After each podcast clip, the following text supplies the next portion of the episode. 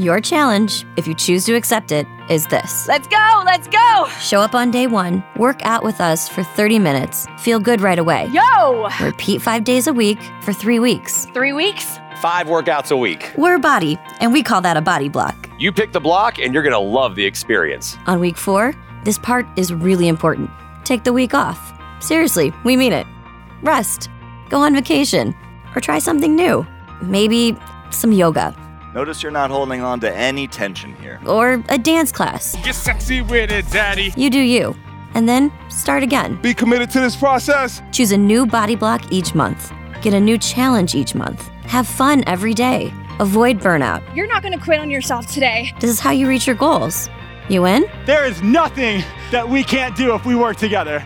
Sign up for your first body block today. Visit body.com for a free trial. That's B O D I.com. Are you ready to get started? ¿No se merece tu familia lo mejor? Entonces, ¿por qué no los mejores huevos? Ahora, Egglands Best están disponibles en deliciosas opciones. Huevos clásicos, de gallina libre de jaula y orgánicos de Egglands, que ofrecen un sabor más delicioso y fresco de granja que le encantará a tu familia. En comparación con los huevos ordinarios, Egglands Best contiene la mejor nutrición como 6 veces más vitamina D, 10 veces más vitamina E y el doble de omega 3 y B12. Solo Egglands Best. Mejor sabor, mejor nutrición, mejores huevos. Visita egglandsbest.com para más información.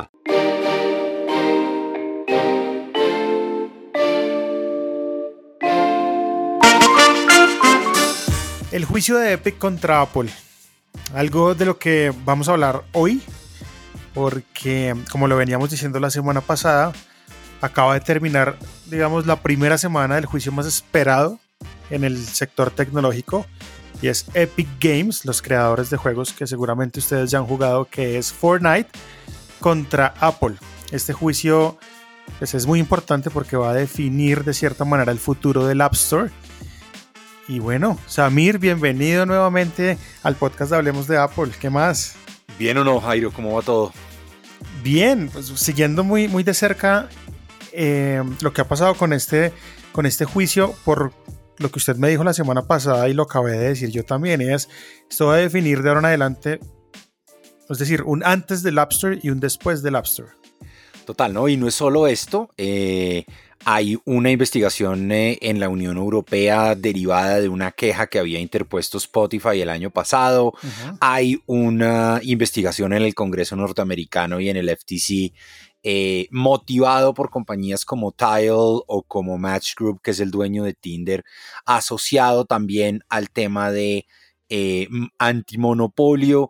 Y esta semana también conocimos que hay una nueva, un nuevo class action suit, que en el caso del Reino Unido se llama Collective Action Lawsuit, en contra de Apple, por lo que eh, algunos denominan un exceso de eh, la posición dominante de Apple, que llevaría a que los eh, usuarios hayan pagado de más eh, por la compra de aplicaciones y servicios. Así que Apple está metido en diferentes frentes, todos muy asociados con el mismo tema y es su control sobre el App Store, su, su, restricción a que se puedan utilizar medios alternativos de pago y el cobro de comisiones a los desarrolladores. Para entender un poquito, y si usted está escuchando allá en la casa, le cuento esto.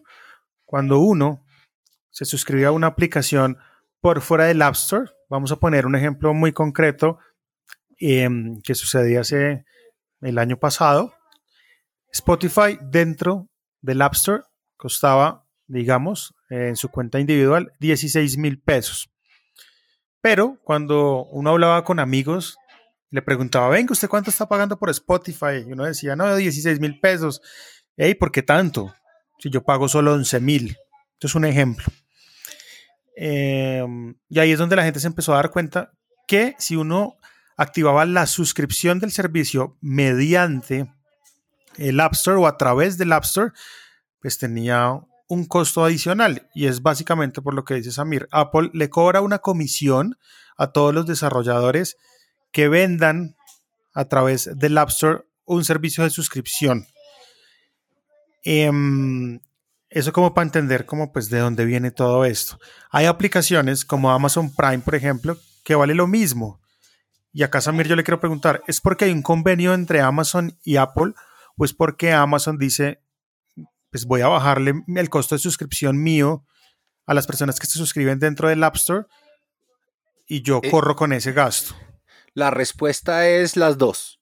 Eh, en la mayoría de los casos, los desarrolladores asumen ese 30% de margen sencillamente por los beneficios que pueden obtener del App Store, Mm. pero algunos de los grandes desarrolladores tienen convenios específicos y eso es uno de los temas que se ha venido destapando, digamos, en este par de semanas que llevan eh, que lleva el juicio eh, entre Fortnite y Apple, de cómo algunos desarrolladores tienen unas condiciones preferentes, por así decirlo, Ujú.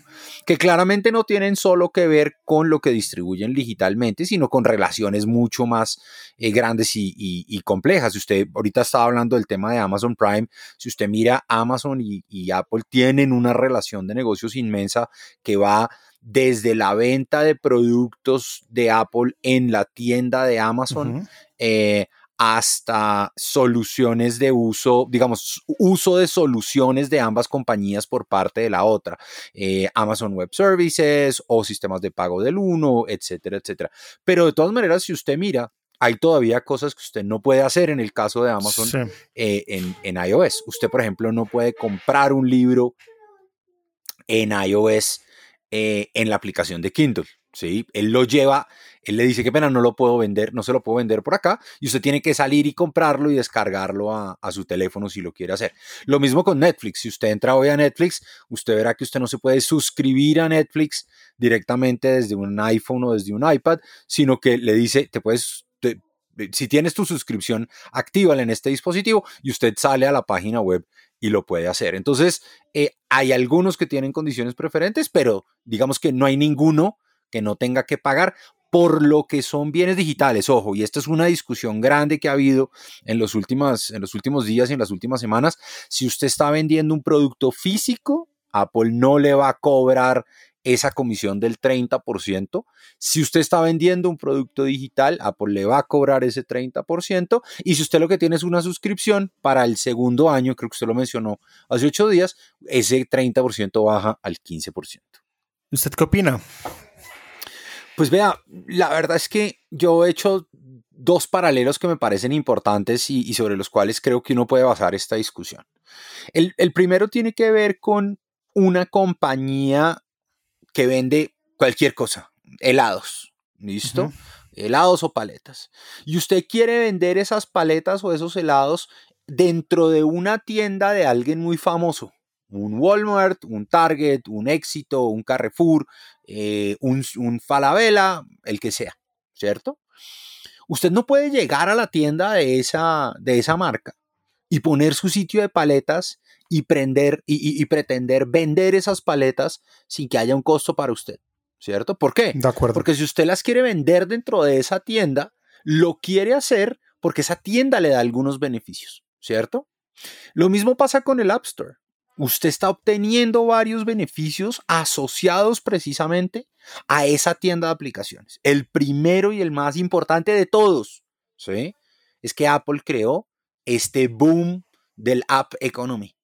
Sí, si usted se acuerda, hasta que no salió el App Store como en el 2008 o 2009, ¿sí? El modelo de venta de aplicaciones básicamente no existía. No ¿sí? existía. La gente que vendía aplicaciones eran estudios muy grandes, ¿sí? Pero ese cuento del desarrollador sentado en un pueblo pequeño en cualquier parte del mundo que hoy puede vender su aplicación en 140 países, eso no existía. Entonces, lo primero que la gente está diciendo es, oiga, quiero vender en esta tienda porque esta tienda tiene un reach gigante. Segundo, Apple no tiene la mayoría del mercado. Apple tiene un 18 o 20% de market share en el mundo y sin embargo produce más plata para los desarrolladores que un mercado como el de Android. ¿Por qué? Porque la gente en Apple está dispuesta a pagar por una mejor experiencia y está dispuesta, digamos, a gastar plata en bienes y servicios digitales que en muchos casos, en otras plataformas, la gente prefiere piratear. Y el tercero y tal vez el más importante de todos tiene que ver con todas esas cosas que van detrás de lo que es una tienda de aplicaciones más allá del tema del pago.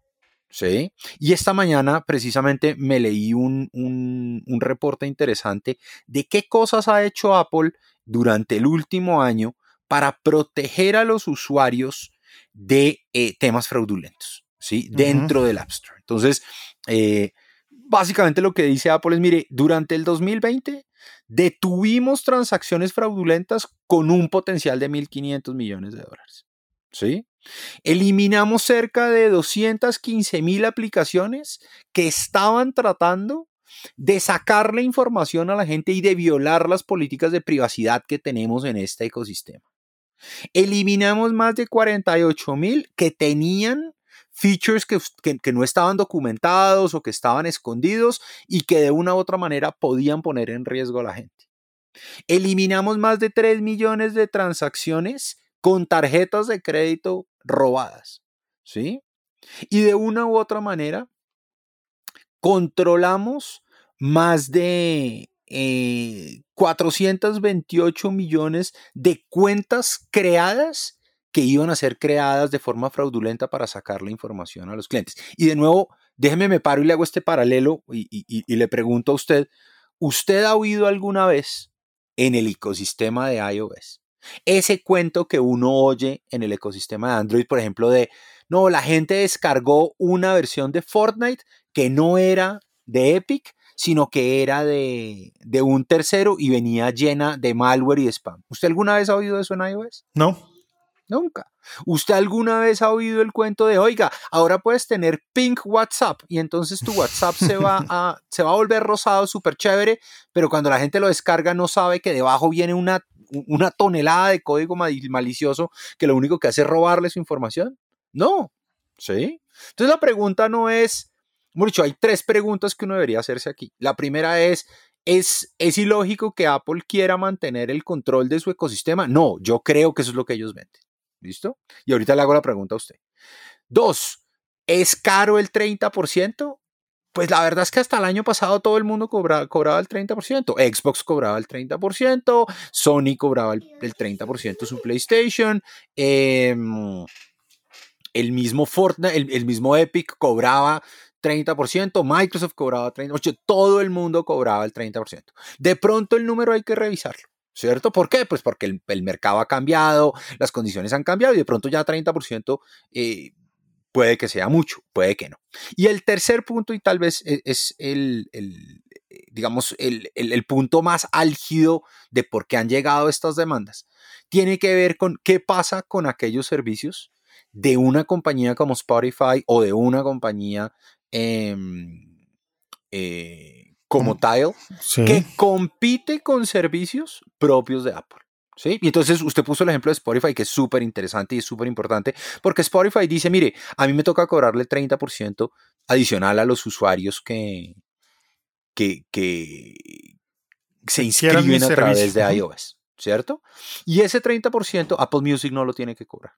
¿Sí? Entonces ahí hay un desbalance. Estoy compitiendo con una persona que tiene un servicio que compite conmigo, pero a mí me está metiendo un impuesto, entre comillas, del 30%.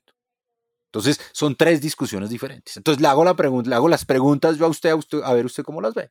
Uno, ¿a usted le parece que 30% es descabellado? Podríamos revisar el número.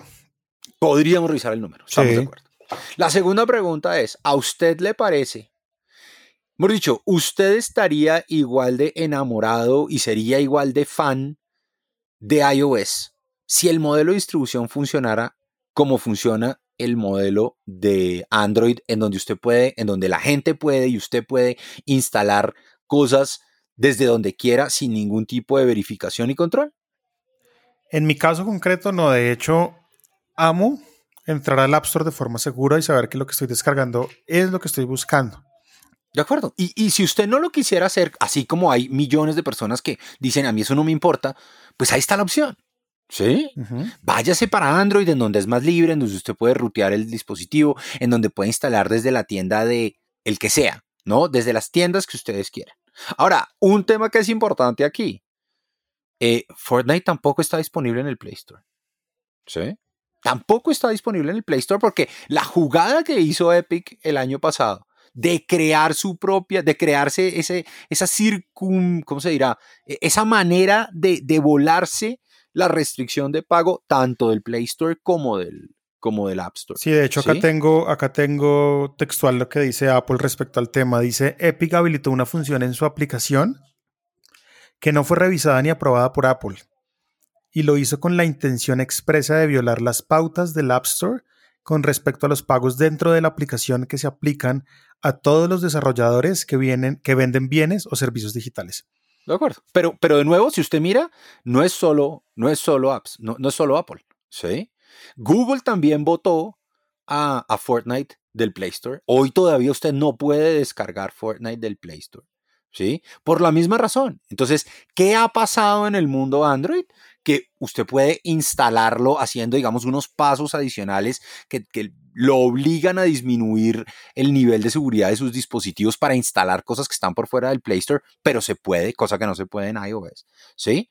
Pero por otro lado, aparecieron decenas de aplicaciones eh, de mentiras emulando ser Fortnite para tratar de robar la información al cliente. Entonces, la discusión no es solo con Apple, la discusión es eh, Epic creció gracias a Android y gracias a iOS eh, y seguramente gracias a Xbox y gracias a, Sony. Y ahora dice, no, yo no quiero pagarle a nadie, ¿sí? Yo, yo, yo me hice solo, yo ya soy grande, yo no necesito el apoyo de nadie, entonces no me cobren nada. Eh, usted como desarrollador para tener su aplicación corriendo en el App Store tiene que hacer un proceso, ¿no? No solo es hacer la, la, aplicación, sino llevarla a una plataforma que pase una serie de pruebas y de verificaciones por parte de Apple y posteriormente a eso pagar un fee anual de 99 dólares. Es decir, estar en el App Store de por sí ya tiene un valor. El 30%, el 30 únicamente para los desarrolladores que dentro de esa función adicional quieran vender bienes o servicios digitales. Sí, si usted, si usted monta una aplicación que no tiene cobro, usted no tiene que pagarle nada adicional a Apple más allá de esos 99 dólares al año. Ok, y si mi aplicación vale un dólar, yo le tengo que dar el 30% de cada venta que haga. Sí, y lo mismo de los in-app purchases que ocurran uh -huh. o si es una suscripción. Y creo que la, la, la, semana pasada también lo hablamos. Seguramente va a pasar exactamente lo mismo con el tema de los podcasts premium, eh, en donde Apple se va a llevar una parte de eh, una comisión de lo que cada uno de los creadores eh, venda. Ahora, este es el tema de Epic. ¿Cierto? Este es el tema en el que está el juicio. Esta, este par de semanas, un poco los, los los argumentos a favor y en contra han girado alrededor de uno, ¿es Apple un monopolio o no es un monopolio? Dos, ¿es justo ese 30% o no es, o no es justo?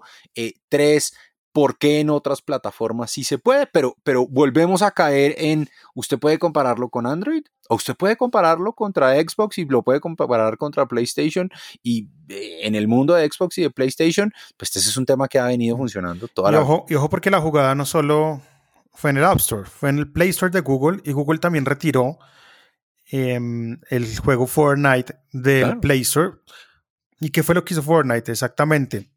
Lo que hizo fue que todas las in-app, o sea, lo que usted habla ahorita, esas compras pequeñitas, esas microtransacciones de Fortnite en donde usted le compra perks a los muñequitos, es decir, un peinado, una, una camiseta nueva, un arma, todas esas transacciones no pasaban pues por la, por, por, por, por, la caja registradora de Apple, sino que eran Ni transacciones que iban derecho, ni de Google, iban derecho al bolsillo como tal de, de Epic. Pero párele bolas, párele bolas a esta pequeña perrada del, del equipo de, de, Epic, ¿sí? Fortnite es gratis, ¿cierto? Sí. Usted puede descargar la, la, la aplicación de forma gratuita. Usted no tiene que, usted no tiene que pagar para, para, para utilizar free, Fortnite. free to play. ¿Cierto? Ahora, cuando usted empieza a jugar, usted se da cuenta que hay dos tipos de usuario. El usuario que ha invertido algo de platica y entonces tiene un mejor skin, ¿cierto? Y tiene mejores armas. Eh, y el usuario que no tiene nada, el newbie, ¿no? Que no, tiene, que no tiene nada diferente a lo que viene por defecto y que no tiene las armas que tienen todos los demás, ¿cierto? Entonces, ¿Qué empieza a pasar? Empieza a pasar un modelo en el cual usted puede hacer esas pequeñas microtransacciones que usted, eh, que usted acaba de mencionar. Entonces yo le puedo comprar un arma, un sombrero, unas gafas, un vestido, etcétera, etcétera. Es más, yo podría, yo podía comprar, no me acuerdo cuál de los Note de Samsung fue, pero si yo compraba ese Note y era usuario de Fortnite, al activar el juego dentro del Note, el Note se daba el, el, sistema se daba cuenta y le regalaba un skin específico que solo tenían los usuarios de, del Note X en el mundo. Entonces, digamos que hay maneras de obtener esos bienes y servicios. ¿Qué es lo interesante? Que cuando usted mira, desde que salió Fortnite hasta agosto del año pasado, en Fortnite, en esas microtransacciones, solo en el App Store, sin contar lo que pueda haber pasado por fuera, Fortnite había generado cerca de 1.200 millones de dólares en ventas, en ventas de, oh bienes digitales, ¿cierto? Entonces, ¿qué dice Fortnite? No, sígueme distribuyendo el juego, no, sigue protegiendo a mis usuarios, no, sigue haciendo todo, pero esas transacciones que yo he hecho en tu plataforma, ahora no quiero, no quiero pagarte nada por ellas. ¿Sí? Ahí es donde yo digo, no es justo. De nuevo, de pronto el 30% es muy alto. Sí, esa es una discusión diferente. Pero el hecho de no, yo no quiero pagarte, yo quiero, yo quiero poder usar tu plataforma que tú creaste, que tú cuidas, que tú, que tú proteges, ¿sí? Gratis, ¿sí? Y no quiero pagarte nada. a mí no me parece justo, ¿sí? Y, le aseguro que si usted es el dueño de Falabella, usted es el dueño de Unicentro, usted es el dueño del éxito, y llega una persona a vender productos y servicios dentro de sus tiendas, lo primero que va a pasar es que los van a sacar de paticas en la calle. ¿Por qué? Porque es que usted está vendiendo en mi tienda porque usted ve el valor de venir a mi tienda y porque a usted le gustan mis usuarios. ¿sí? Y los usuarios de Android y los usuarios de iOS no son iguales, lamentablemente. El usuario de iOS es un usuario que está dispuesto a pagar un poco más de lo que paga el usuario de Android.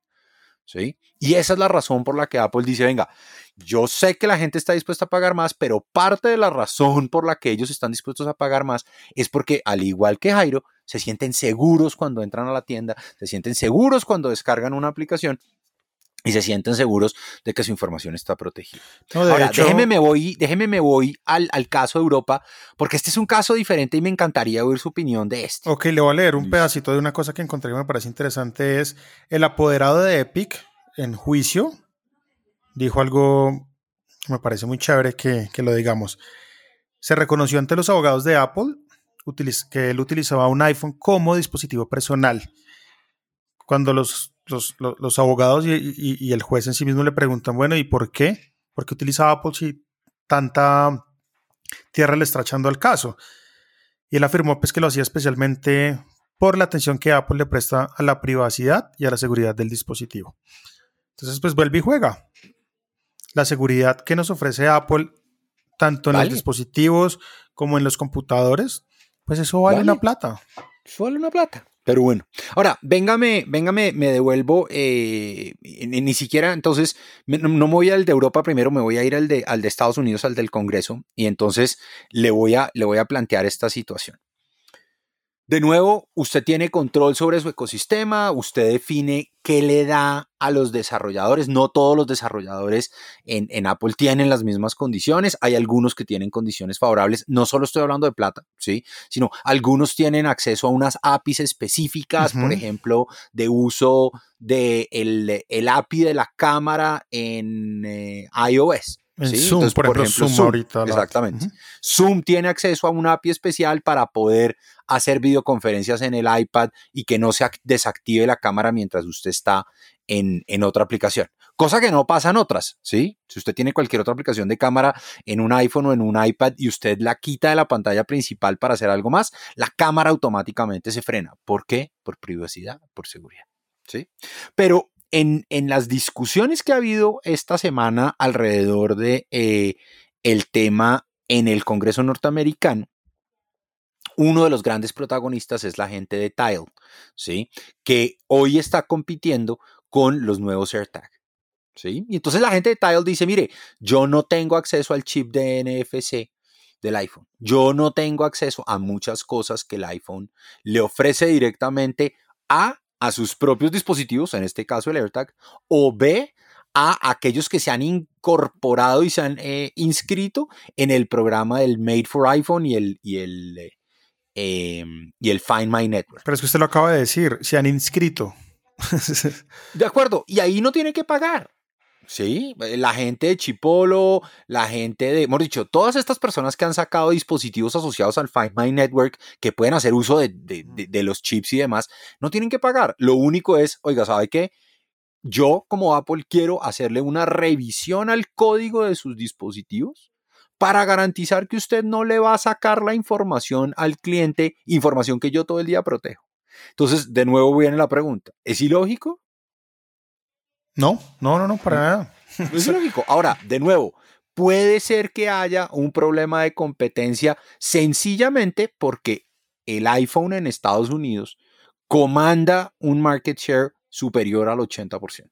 ¿Sí? Entonces, si usted lo mira con ojos gringos y, y, el legislador gringo, usted dice, no, aquí sí puede haber un problema de, de monopolio. Ahora, si usted lo mira a nivel mundial, la discusión no debería ni siquiera existir. ¿Sí?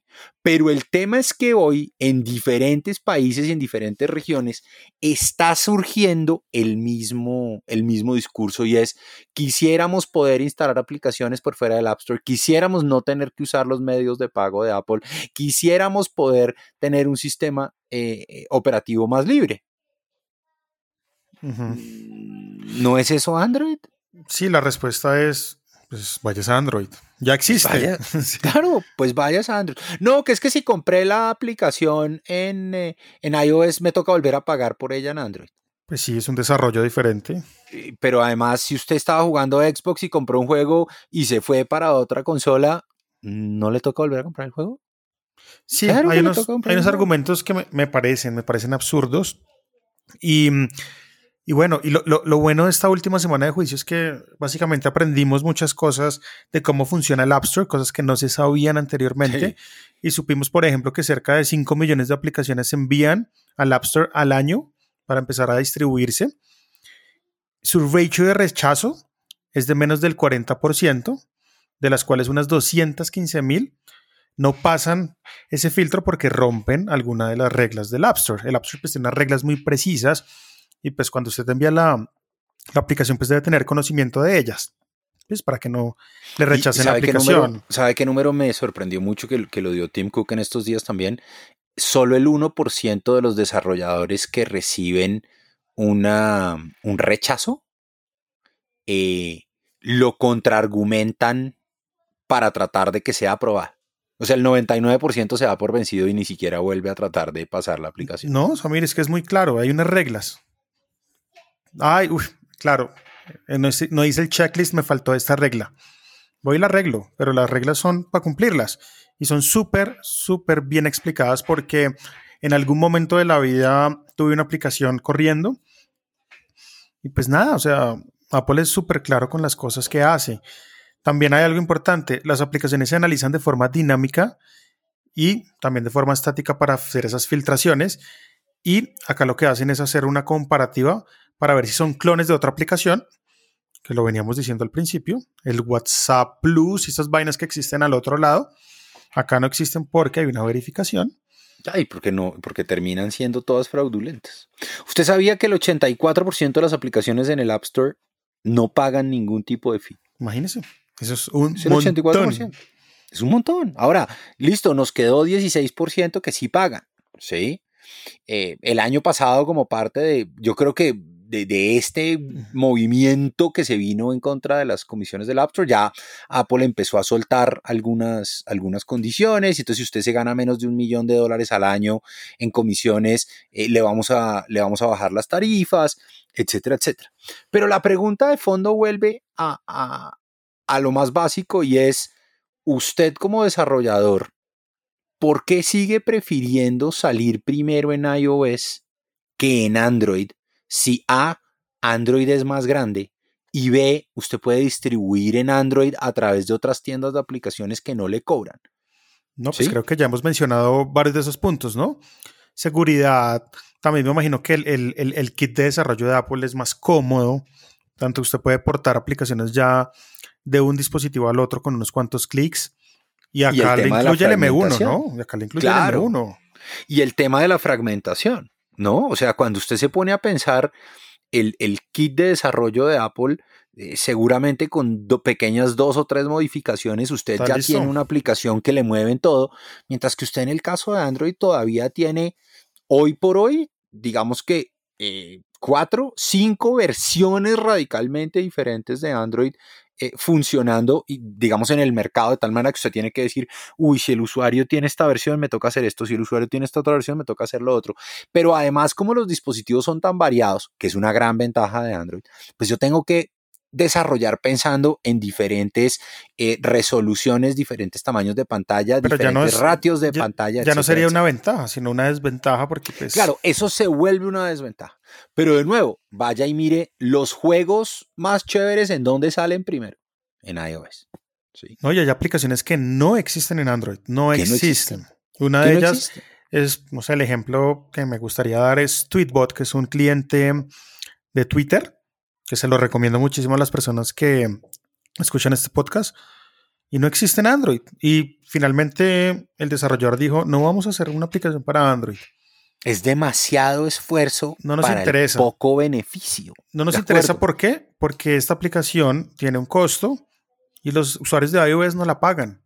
Pero si portamos esto a Android, pues nada. No, no, no la van a pagar. Y, y hay otro factor que me pareció chévere que leí esta mañana y es, no es solo el costo de, de- de hacerla y de venderlo, es el riesgo de estar en Android de que su aplicación y su código sean pirateados de la noche a la mañana.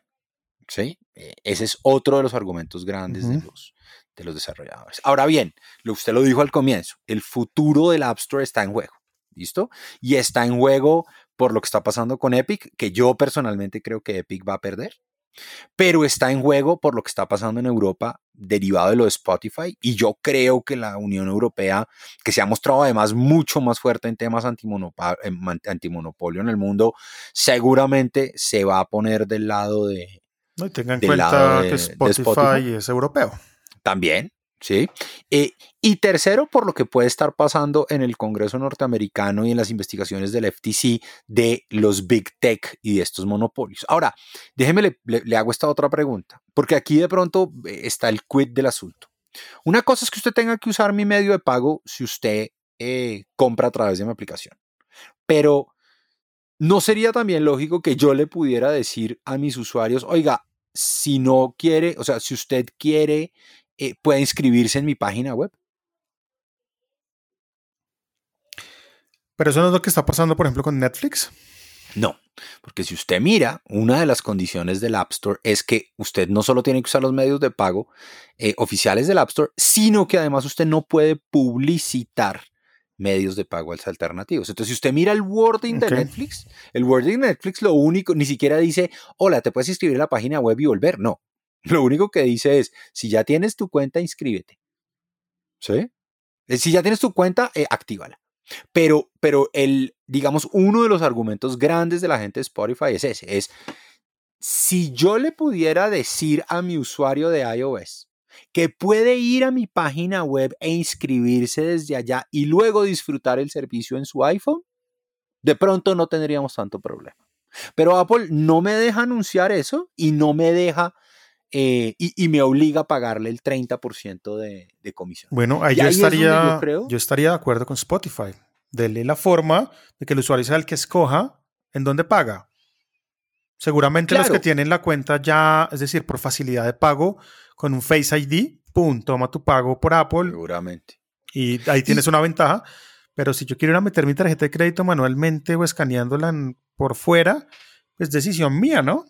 Ahora, ¿cuál es el argumento de Apple en esos casos? Lo que dice Apple es, venga, si usted, o sea, si usted es multiplataforma, si de verdad yo para usted no agrego tanto valor, pues seguramente usted tiene la plata para tener campañas de mercadeo en la cual usted le pueda contar a su cliente dónde inscribirse y cómo inscribirse.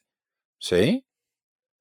Ahora, lo que, lo que argumentan los otros es, no, pues es que yo quiero contarles ahí en vivo cuando lo tengo en el, en el dispositivo. Entonces Claro. Apple dice, venga, pero si lo tiene en mi dispositivo, ¿sí? O sea, si yo soy el éxito y en el éxito vendo... No, básicamente yo le, estoy, yo le estoy vendiendo su servicio, págueme. Claro. O sea, yo le estoy vendiendo su servicio. Yo soy su comercial, págueme, comisión. sí. Exacto. Ahora, ahora vi- entró una persona a mi tienda que ya tiene su servicio porque su mercadeo es tan chévere que ya lo encontró. Fresco. úselo. Úselo como usa Netflix, úselo como usa Amazon Prime, úselo como usa Spotify hoy en día, ¿sí? Pero si usted quiere que la persona se monte a su bus y a su producto a través de mi plataforma, hombre, págueme, ¿sí? Y de nuevo, yo creo que entonces la discusión termina siendo otra y es, ¿es el 30% justo ahora en el siglo XXI? No lo sé, esa es una discusión diferente y ahí tocará meterle número y economía, ¿sí? Posiblemente la, la comisión podría llegar a bajar, pero de una u otra manera el tema es, pues usted debería reconocer que me está pagando a mí por el público que yo tengo y por el modelo transaccional, ¿sí? Si usted ya lo trae, chévere, tráigalo. La persona puede activar su sistema, su, su suscripción en, en la aplicación y yo no le voy a cobrar nada más allá de lo que le cobro a usted como miembro del programa de desarrolladores para que usted tenga acceso a todos los APIs y a todos los SDKs que la compañía saca cada año. Bueno, muy, muy interesante ese tema. Habrá mucha tela que cortar, todavía queda pues, un tiempo de juicio y veremos cuál, cuál será la decisión final. Yo estoy muy de acuerdo, Samir, con una cosa que usted dijo y es, permítale al usuario escoger por dónde paga. Y hasta ahí. De resto, el 30%, bueno, tocaría verlo, pero de resto, pues nada, Apple le está haciendo su trabajo. Ese trabajo de seguridad informática cuesta mucha plata y de algún lado tiene que salir la plata. De acuerdo. Y, y, entonces la discusión es, oiga, ¿ese 30% hace que los usuarios tengan que pagar más? Hombre, pues como en cualquier cosa, ¿no? O sea, si usted está comprando unos tenis en X almacén seguramente ese almacén le está cobrando una comisión porque ese almacén pudo comprar esa, ese tenis más barato al fabricante, ¿sí? Y si usted pudiera cobrárselo al fabricante, pues usted también lo podría comprar más barato, pero usted no tiene acceso a eso. ¿Sí? O es más difícil o es más gallo, entonces usted va a la tienda donde lo venden, donde puede escoger entre los diferentes modelos. Ahora, ¿qué es lo interesante de esto? Que si usted mira, lo hablamos la semana pasada también, el, aumento en el número de ingresos derivados de servicios de parte de Apple y de contenido y el lanzamiento de Apple One que usted cubrió en un capítulo el año pasado aquí en Hablemos de Apple, ¿sí? Pues eh, Apple de una u otra manera lo que está diciendo, venga, ojo, me estoy, cada vez me voy más hacia el tema de servicios y de contenido, pues voy a tratar de proteger eh, las comisiones de, de, un sistema, de un sistema que además cada día es más atacado, no solo en volumen, sino en la sofisticación de los ataques, ¿cierto? Y que requiere de una inversión no solo tecnológica, porque esto no son solo algoritmos que van revisando, sino que aquí hay una especie de curaduría humana que revisa aplicación por aplicación, como usted lo mencionaba anteriormente. No, es que Apple, tiene, Apple, tiene, eh, a su servicio en este momento y que fueron cosas que supimos después de, de lo que hemos ya mm, escuchado y visto del juicio, tiene 500 personas dedicadas específicamente a evaluar 100.000 aplicaciones cada semana. En donde, pues claro, la mayoría son aplicaciones que se actualizan. Es decir, cuando usted va a actualizar una aplicación, también tienen que revisar la Apple, pues porque hay algo nuevo, ¿no? No solo porque hay algo nuevo, sino porque muchos, muchos de los... Em, de los desarrolladores lo que habían intentado hacer era pasaban unas funcionalidades a la revisión y luego de la revisión le hacían una actualización rápida y cambiaban las funcionalidades y por ahí había unos riesgos de seguridad grandes.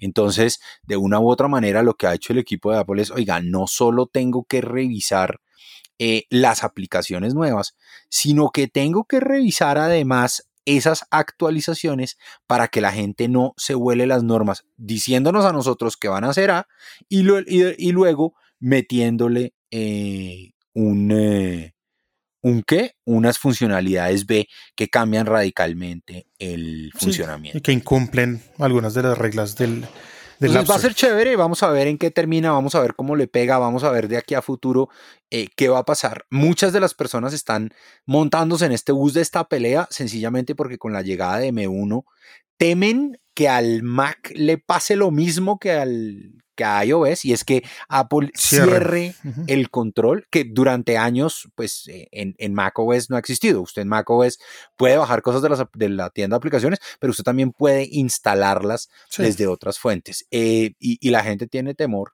y uno de los ejemplos que, digamos, Epic y los demás usan en contra de Apple es por qué en el Mac sí y por qué en el iPhone no.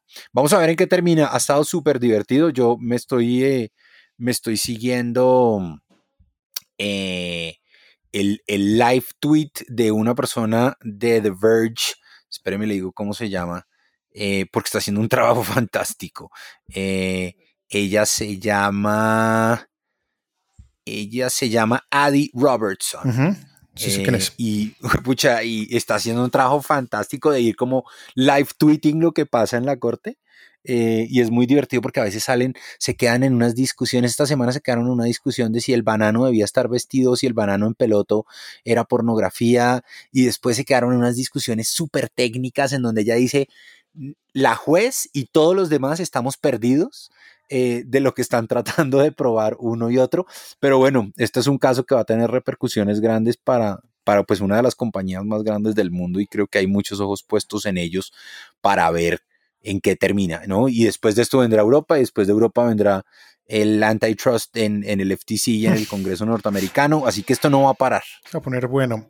Eh, buena noticia para los usuarios de Apple Podcast y para usted, Samir, también. Ya aparentemente el problema está arreglado para todos los podcasts que pertenecen y están listados en Apple Podcasts de acuerdo a los agregadores. Y también vienen unas funciones que habían quitado en, versiones anteriores, como por ejemplo, no sé, una fácil, marcar todo como reproducido, eh, eliminar, eliminar, muchos, muchos de los podcasts a veces se, descargan al, iPhone como para, automáticamente. exacto, entonces uno le puede decir, oiga, eh, digamos, libéreme espacio haciendo eso. Eh, poco a poco van metiendo, además son cosas que ya existían, yo no sé por qué las quitaron. Las quitaron, la gente reaccionó y pues aquí está, ellos básicamente lo que hicieron fue simplificar la aplicación de podcast y resulta pues que la gente ya se estaba acostumbrando o ya estaba acostumbrada a sus funciones de por sí. Y si usted se da cuenta y va a escuchar usted podcast por Spotify, pues el player y todo lo que está dentro de Spotify es también súper sencillo y no tiene, no tiene muchas de las funciones que Apple Podcast pues tenía. Ahora las quitaron, seguramente para simplificar el ejercicio y los usuarios pues reaccionaron fuertemente en las redes sociales y vuelven en iOS 14.6 y ojalá con el servicio de Hi-Fi del que hablamos en el capítulo anterior, que si no lo escuchó, pues lo invitamos a que se devuelva el capítulo y como todas las semanas les pedimos el favor de dejarnos su review en la aplicación de Apple Podcast y que nos cuenten qué tal les parece este ejercicio que estamos haciendo con Samir, que nos dejen ahí las cinco estrellas o si les parece muy malo, pues una, ¿no? Sí, también, si no les gusta que avisen, válido, para, saber si, ¿no? Para ver si cambiamos o me echa. No, pues que, es, que es, es, un trabajo conjunto que hemos estado haciendo con Samir y lo hablábamos ahorita antes de, de comenzar el, a grabar este episodio y es, yo nunca había encontrado una persona con la cual podía hablar de Apple sin fin, sin horas. Y pues Samir es esa, esa, esa compañía, ese personaje, ese, ese amigo que, que, que, encontré y por eso pues hace parte Um, de, esta nueva aventura del y podcast pedirles, de Apple. Pedirles que nos manden eh. sugerencias de temas, ¿no? O sea, de qué quieren que hablemos, de qué les gustaría que, que, um, que exploremos y que, y que les contemos. Tenemos un par ahí de temas guardados de comodín. Ya se viene eh, pucha, en menos de un mes es el WWDC. Qué emoción, ¿no? De pronto también tendremos ahí un, un, uh, un, episodio sobre expectativas de lo que viene. Eh, ya estamos próximos a que llegue el, el iPad Pro nuevo eh, y que llegue el, el iMac nuevo. Eh, entonces seguramente también podremos hablar un poco de eso, pero escríbanos, cuéntenos de chichín, la billetera. No, había usado, no había usado el efecto en todo el programa. Y ya dice, trin, hasta ahí llegamos. yo traje unos efecticos. No, no, no voy a poder usarlos. Ese, ese sabe para qué es bueno, ese que acaba de poner, yo me lo debería mandar. Cuando cierra un anillo de, de, fitness o algo así. Ese es uno, no, cuando encontramos las cosas que se nos pierden, por ejemplo, esta mañana se nos perdieron las llaves del carro oh eh, y, abrimos el AirTag y, y, lo encontramos y dice mi señora, ay, menos mal, ese aparato existe, ¿no? Entonces fue como que es triunfo, porque a ser como las 5 de la mañana, tenía que salir corriendo. Y no ese aparato existe, no botó la plata. no votó la, no, eso ya se pagó. El AirTag se pagó hace rato entre los tokens y las llaves del carro que se refunden, eh, ya, se, ya se pagó. Pero bueno, nada. Samir, voy a dejar para, la, para, el, para el próximo episodio vamos a tener un correo específico para que nos escriban ahí. Chévere. Sí, que nos digan si quieren eh, temas nuevos, si tienen preguntas para que resolvamos en el podcast. Queremos conocerlos, queremos saber quiénes nos escuchan, que nos den sus opiniones y pues podernos conectar aún más con la comunidad. Y es súper invitados todos al blog hablemosdeapple.com y al blog que tiene Samir. Cu- Cuéntenos un poquito rápido de eso. Texetera.co, no hablamos solo de Apple, hablamos de muchas más cosas, eh, pero, pero pues nada, hablamos mucho de Apple también, entonces... No, el que le gusta la tecnología, en- pues ahí hay también mucho tema Sí, para cortar. Entonces, a mí me leen en Texetera eh, y me siguen en arroba Samir Estefan. eh, ¿Y a usted? Arroba Jairo Duque Music y estamos en hablemosdeapple.com y también en nivelgeek.com en donde también pues se trata de, de- de cubrir otros temas diferentes a Apple. Chévere, buenísimo. Así que nada, nos oímos la otra semana. Hágale Samir, abrazo para todos, chao. Abrazo para todos.